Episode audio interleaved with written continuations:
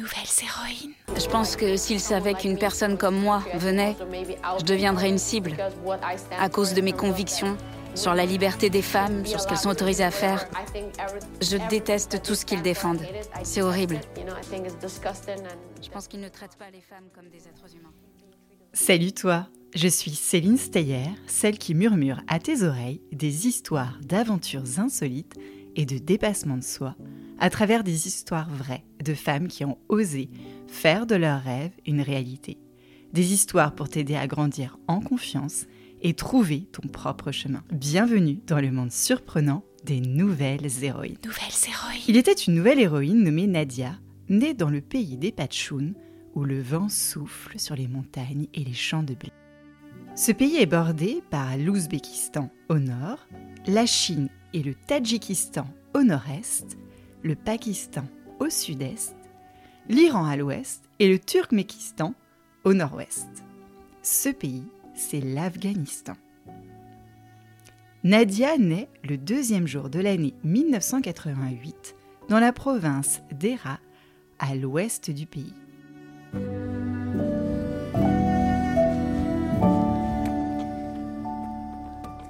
Encore petite que pas trop grande, Nadia aime courir pieds nus à suivre le ballon rond avec ses quatre autres sœurs dans les rues de son village. Le football est son échappatoire, son moyen de se sentir libre et d'oublier le danger qui guette à sa porte. Elle et ses quatre sœurs vivent dans un pays rongé par la guerre, où le droit des femmes est perpétuellement remis en question par le régime des talibans, une organisation militaire, politique et religieuse qui impose des règles très strictes et interdit les loisirs que tu peux connaître en France, comme écouter de la musique, regarder la télévision, aller au cinéma, danser et jouer au football. Sa maman Amida ne cesse d'envisager de fuir son pays pour protéger ses filles, dont la liberté d'être une femme est mise en danger. Dans le pays de Nadia, les rêves ne sont pas autorisés. Un jour sombre, la guerre arrive dans son pays et les rires de Nadia et ses sœurs sont remplacés par la peur et les pleurs. Les jours tristes se suivent et se ressemblent jusqu'au jour où son papa ne rentre pas à la maison. Sa maman voit cette disparition comme un mauvais présage et elle décide de fuir l'Afghanistan avec ses cinq filles, laissant derrière elle leurs souvenirs.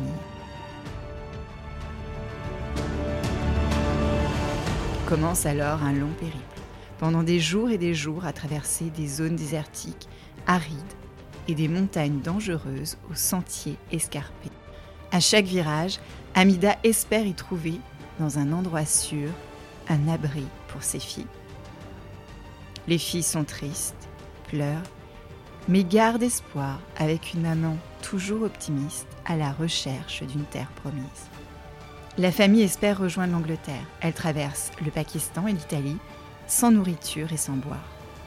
Sur le chemin, elles font confiance à des passeurs qui les abandonnent au milieu d'un pays bien lointain de leur pays natal, le Danemark.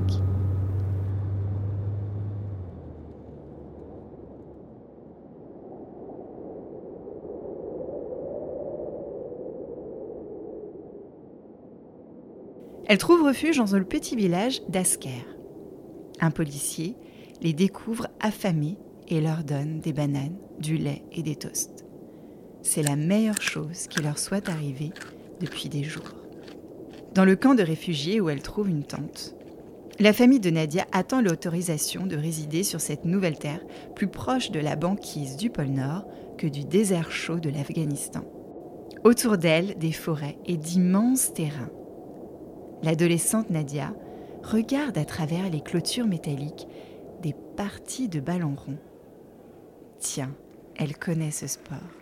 Mais bien sûr, c'est du football, ce sport interdit par les talibans dans son pays. Une fois le visa magique dans la poche pour résider au Danemark, Nadia part étudier à l'école. Le matin, elle étudie cette étrange langue qu'est le danois. L'après-midi, elle se dépêche de rentrer pour observer à travers les grillages les parties du football des autres adolescents. Un jour, c'est le choc. Quelque chose de différent se passe sur le terrain.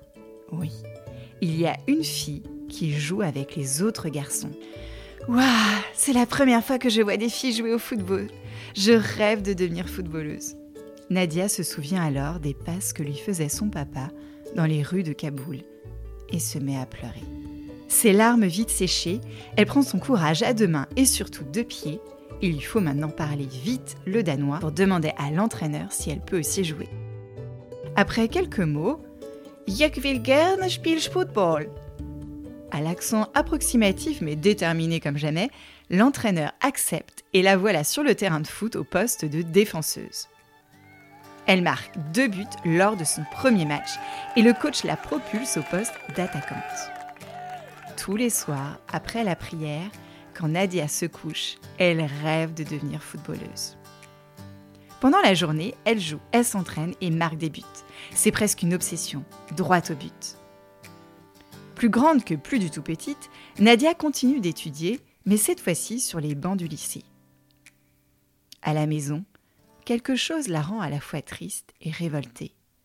Sa maman cumule trois emplois pour nourrir six bouches, mais Nadia n'a pas assez faim et elle en a marre d'être pauvre. Elle ne veut pas de cette vie toute sa vie. Alors un soir, elle dit à sa sœur Donia Donia, ça ne peut plus durer. Je veux manger et m'acheter de nouvelles chaussures. Il faut qu'on fasse quelque chose. Alors, deux fois par semaine, elles partent à deux sur un vélo au milieu de la nuit pour distribuer des journaux. Un an plus tard, Nadia peut acheter son premier scooter et même son premier kiosque à journaux. Sa maman n'a plus besoin d'avoir trois emplois. Nadia a 19 ans et si son rêve est de devenir footballeuse professionnelle, elle rêve aussi d'être médecin pour aider les gens comme elle. Mais surtout, devenir médecin pour aider les victimes du régime des talibans dans son pays en guerre. Elle étudie dans une faculté de médecine et continue encore et encore de s'entraîner, de jouer et marquer des buts. Sa détermination paie et elle est vite remarquée par d'autres équipes danoises. À 20 ans, elle obtient enfin la nationalité danoise et peut jouer pour son pays d'accueil. Un an plus tard, elle devient la première footballeuse et sportive étrangère à jouer pour le Danemark. Avec ses consoeurs et joueuses de l'équipe du Danemark, elle participe à la compétition européenne suprême. L'Euro en 2009, en 2013, son équipe arrive en demi-finale et en 2017 en finale. Elle aurait presque pu chanter On est les championnes, on est les championnes, on est, on est, on est les championnes. Enfin, en danois, ça donnerait plutôt Vier Mestren. Elle est super attaquante qui marque des buts pour le club du Paris Saint-Germain, oui, le club de Kylian Mbappé, avec qui elle sera même championne de France. Aujourd'hui, Nadia a 34 ans. Elle joue dans un club de football aux États-Unis d'Amérique. Elle est devenue chirurgienne. Elle maîtrise 11 langues et espère se spécialiser dans la chirurgie réparatrice pour réparer les ravages de la guerre. Elle veut à tout prix retourner en Afghanistan pour exercer son métier dans un hôpital de Kaboul. Mais voilà, en osant libérer la parole des femmes, elle est menacée, à l'image de beaucoup de ses compatriotes, car elle représente tout ce que le régime des talibans qui dirige son pays déteste. Elle est aussi ambassadrice de l'UNESCO pour l'éducation des filles et des femmes. Son histoire est un bel exemple d'émancipation. Nadia porte aussi sa voix dans le milieu du football pour promouvoir l'égalité des genres et pour que les footballeuses aient le même salaire que leurs homologues masculins. Une véritable nouvelle héroïne.